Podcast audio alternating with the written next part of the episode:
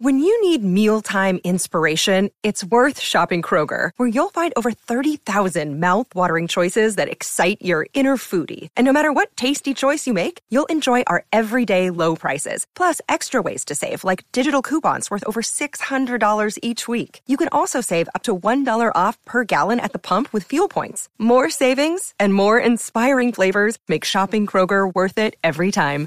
Kroger, fresh for everyone. Fuel restrictions apply. From sponsoring cultural events to partnering on community projects, creating youth programs to supporting first responders, at MidAmerican Energy, caring about our community goes beyond keeping the lights on.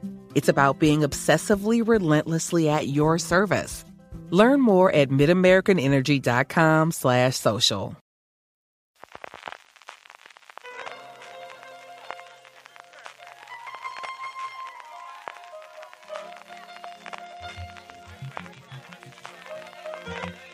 Estás escuchando Fuera de Series con CJ Navas.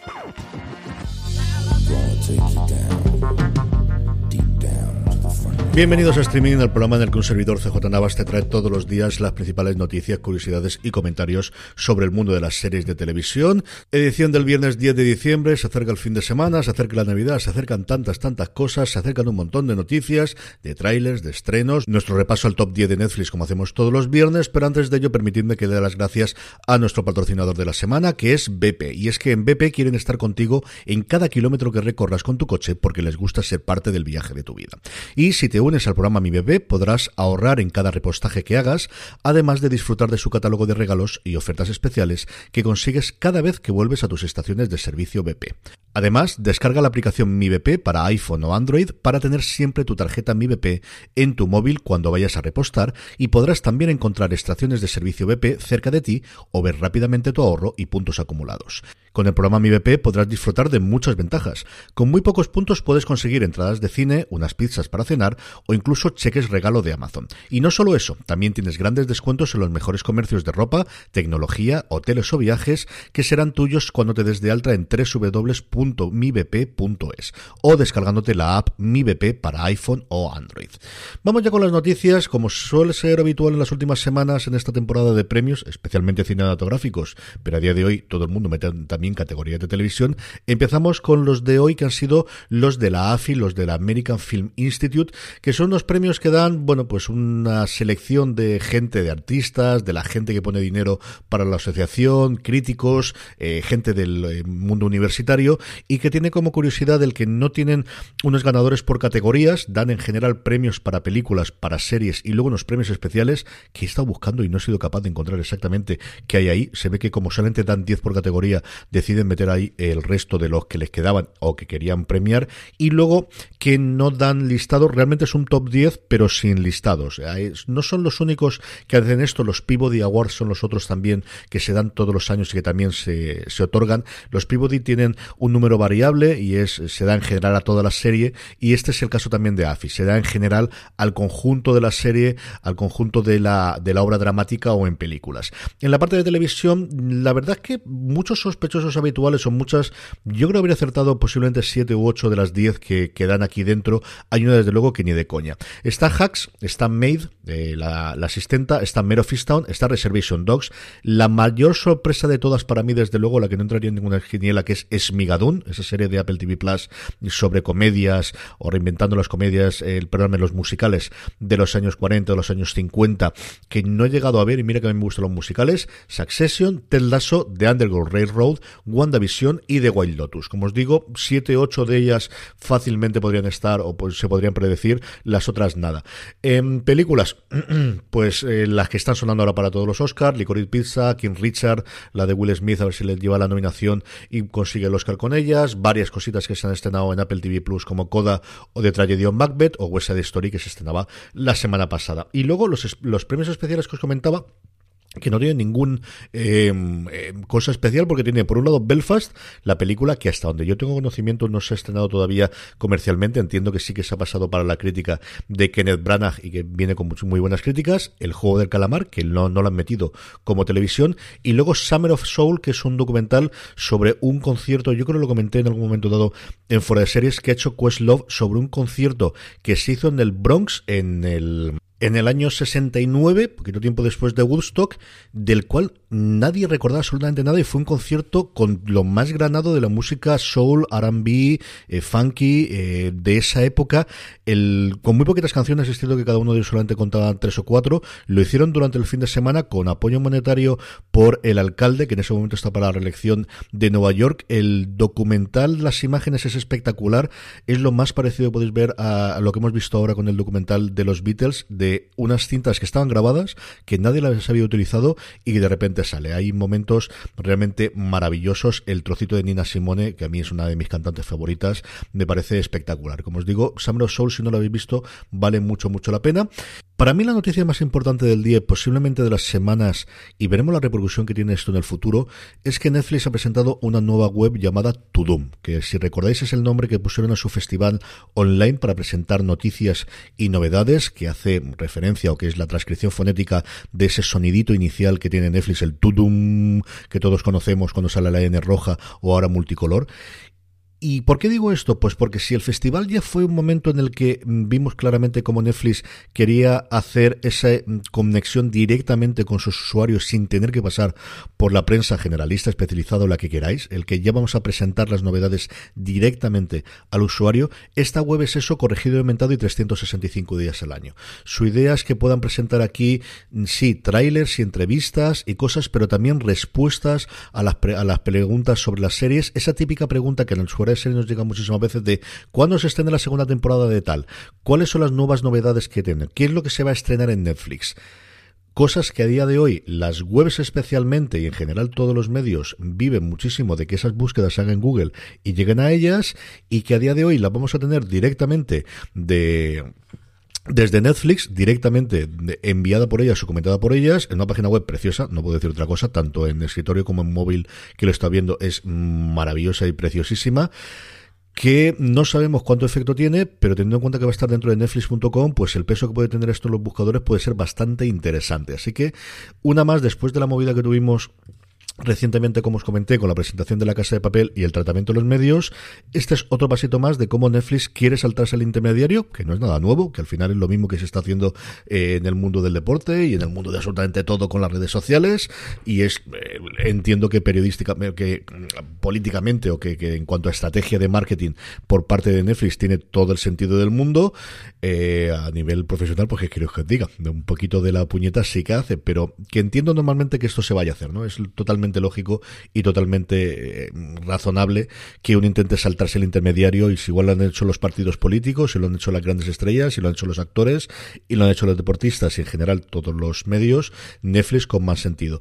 Pero otra cosa que me ha llamado la atención es que la nota que la ha hecho es la nueva directora jefe de marketing de Netflix, que es Bozoma San John, que yo no recordaba que esta mujer estaba aquí, dio un montón de vueltas, estuvo, yo la primera vez que la recuerdo fue una presentación de Apple, eh, y era responsable entonces de, Apple Music, y comentaba varias cosas, salió de ahí poquito tiempo después, quiero recordar que recaló en Spotify, no recuerdo dónde fue después, y ahora está en Netflix, y como os digo, la página web, por mucho me quite visitas dentro de fuera de series.com, es que está muy bien, y mm, va a tener, yo creo, muchísimo peso. Tiene pinta de que el dinero que no están destinando ahora a hacer campañas en medios lo están destinando a esto. Como os digo, yo creo que una vía por la que van a seguir absolutamente todas, para mayor y menor cabreo de los de los medios, pero bueno, mira, pues el podcast tiene estas cosas que seguiremos estando aquí y seguiremos, mientras vosotros que estáis escuchándonos, pues aportando y diciendo estas novedades y estas noticias. Más cositas. En Paramount, eh, unas declaraciones que se daba el, gran jefe, el presidente Bob Bakish de Viacom CBS,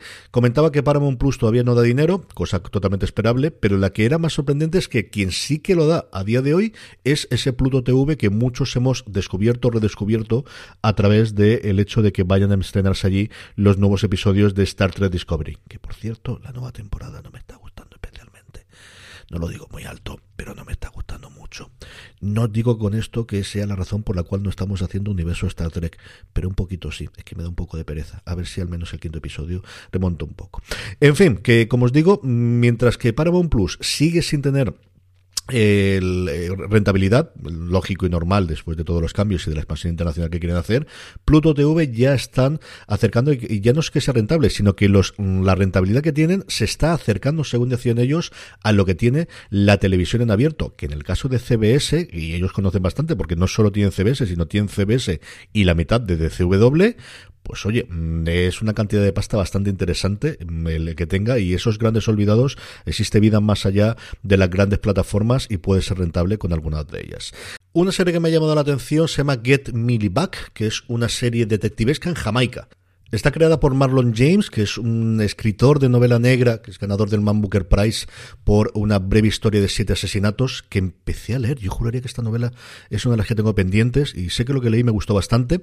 Y sigue aún, es detective de Scotland Yard, Milligan Black, que vuelve a Kingston para trabajar en eh, búsquedas desaparecidas o en búsqueda de personas desaparecidas y de repente se encuentra metido, porque siempre esas cosas pasan, en la búsqueda de salvar una hermana que no quería ser salvada para encontrar un chiquillo que no quiere ser encontrado y para resolver un caso que le destrozará el mundo tal y como lo conoce eh, este Millie Black. Tiene muy buena pinta, me apetece muchísimo ver. A mí todo lo que sea historias de noir y de detectives me interesan y esto que nos llevan a sitios distintos. Fijaros a lo tonto, a lo tonto lo que ha ocurrido con el Nordic Noir. Creo que está muy bien y puede estar muy curioso y ponen pasta detrás tanto HBO como eh, Channel 4 que van a coproducir la serie. Entiendo que nos llegará aquí a través de HBO Max.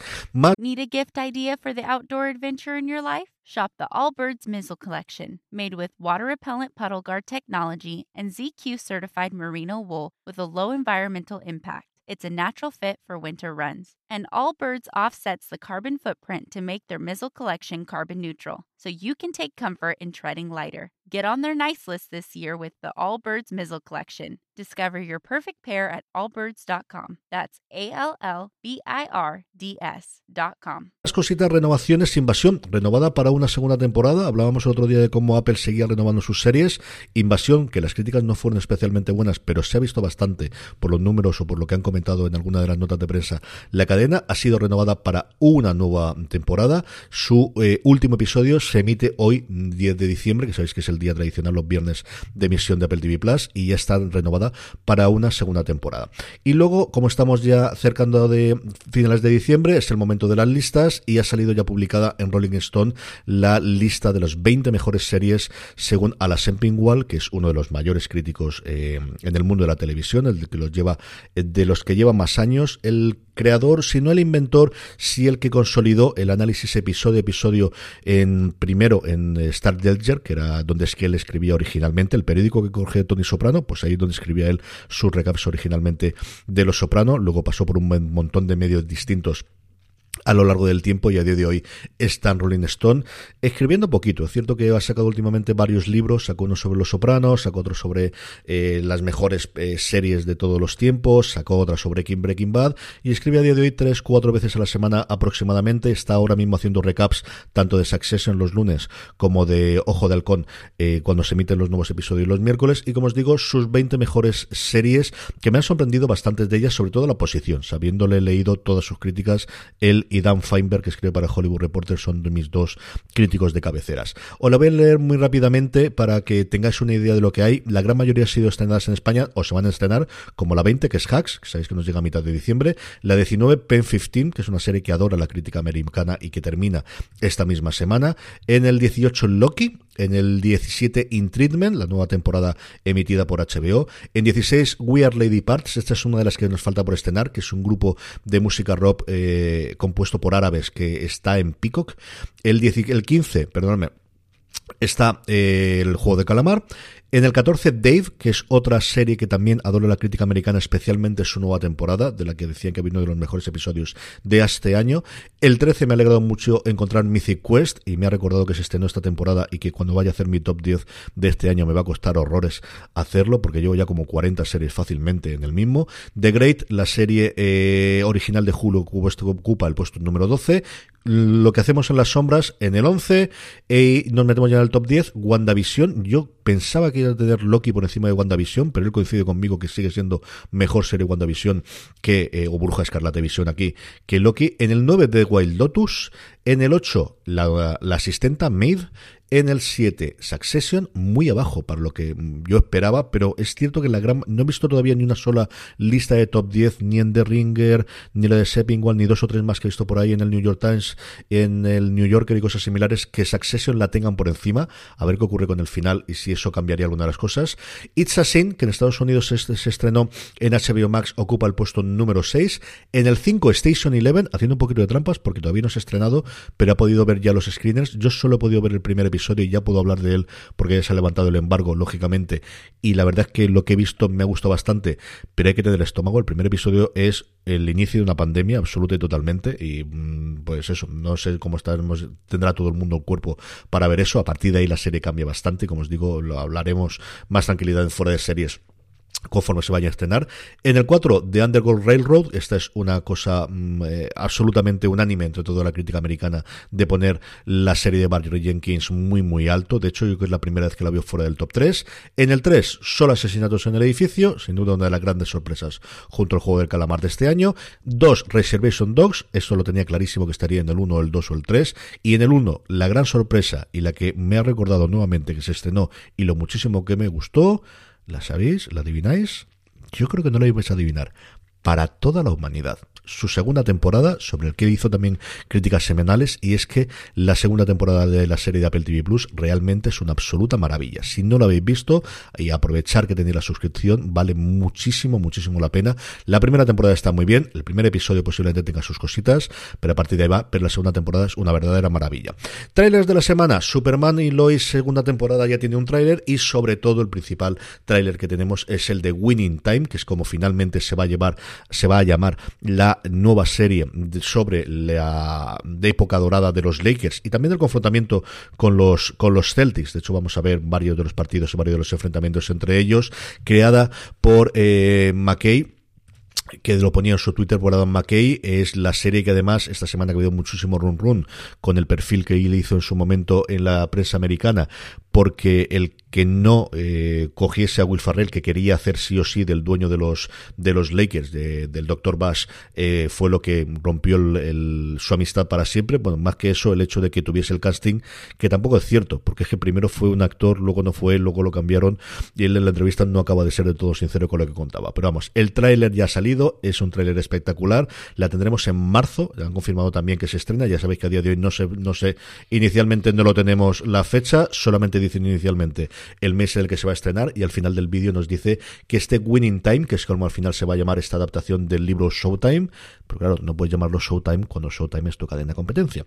Estas cosas que ocurren, aunque lo dicen en un momento dado dentro del tráiler, eh, vedlo. Le tenéis el enlace como siempre en las notas, que como os digo, si vuestro reproductor es capaz de, tener enlaces, la podréis ver allí y si no, en foreseries.com siempre tenéis todos los enlaces.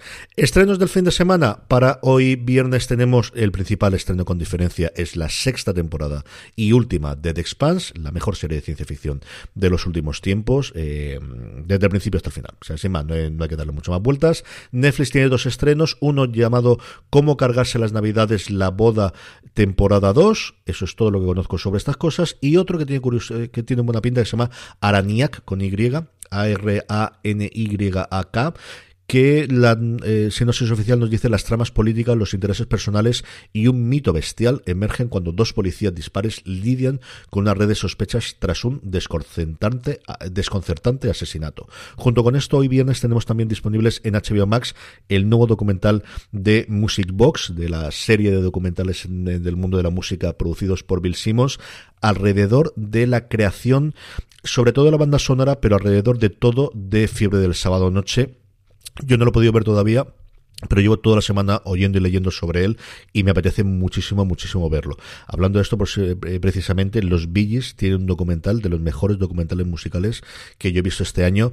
Sí, está también el de los Beatles, pero vamos, después de, los Beatles, posiblemente el mejor que he visto este año o, o el año pasado, yo no recuerdo exactamente. Esto de la cuarentena te lleva la cabeza como hay, es el el documental alrededor de los Bigix, que es una verdadera maravilla. Para el sábado tenemos en Netflix Inspector Co, a la que quieren venderla como una versión o, alrededor o una versión eh, asiática de Killing Eve. Mm, bueno, pues está, mm, pues así está, así lo, lo, venden y así lo vendemos a vosotros. Y la segunda temporada de Alex Rider para Movistar Plus. Y terminamos con el top 10 de Netflix. En España, ¿qué tenemos en cuanto a televisión? Para sorpresa absolutamente nadie, La Casa de Papel, parte 5, eh, ocupa el puesto número uno. A partir de ahí, las dos temporadas de La Reina del Flow, que es el nuevo fenómeno desde luego de Netflix. Tres semanitas llevan ya estas dos temporadas. La cuarta me ha sorprendido una barbaridad y aquí demuestra por qué está renovada por una tercera temporada y es Perdidos en el Espacio. Va directa al puesto número cuatro en una semana donde está el estreno de La Casa de Papel. A partir de aquí viene eh, cosas que ya teníamos antes, de Blacklist, eh, Aquino y Viva en el puesto 5 y el 6, Arcane, el aguante del puesto 7, en el 8 de Good Doctor, así que tenemos Blacklist, Aquino y Viva y The Good Doctor como tres de las series más vistas, de las 10 más vistas en España. El, pues eso, las series en abierto que siguen teniendo su cabida en las plataformas de streaming. La mm, asistenta sigue manteniéndose, el boca oreja de esta serie funciona extraordinariamente bien. Décima semana consecutiva, con lo complicado que eso es en Netflix, de mantenerse en el top 10, en el puesto número 9. Y Elfos, temporada 1, de la que hablábamos, eh, que se estrenaba recientemente va al puesto número 10. Y luego a nivel global, esto sí quería comentarlo, con todos los problemas que tienen esto de los numeritos y todo lo que queráis, pero en la televisión de habla no inglesa a nivel global, La Casa de Papel más que triplica a la siguiente serie que es La Reina de Flow. Pero es que no solamente es que sean las mm, series de habla inglesa, que es lo como ellos lo separan eh, globales, es que si cogemos la de habla inglesa, la de arriba, que es perdido en el espacio, ya no es que triplica, es que cuadruplica a, a las horas vistas, que es como mide esto recientemente en Netflix, el fenómeno de la casa de papel. Bueno, pues esto es lo que hay. Hasta aquí ha llegado streaming por hoy. Gracias a mi BP por patrocinar el programa esta semana. Recordar además que nos podéis seguir ayudando comprando desde Amazon para vuestras compras navideñas, amazon.foradeseries.com, que a vosotros os costará lo mismo y a nosotros nos estaréis ayudando.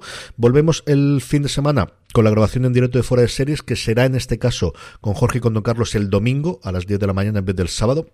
Grabaremos en directo el domingo, nos podéis seguir por Twitch, twitch.tv barra fuera de series y aquello que nos podéis estar lo podréis escuchar como siempre los lunes en este mismo canal de podcast donde me estáis escuchando. Gracias por estar ahí, gracias por escucharme, que tengáis un muy buen fin de semana y recordad, tened muchísimo cuidado ahí fuera.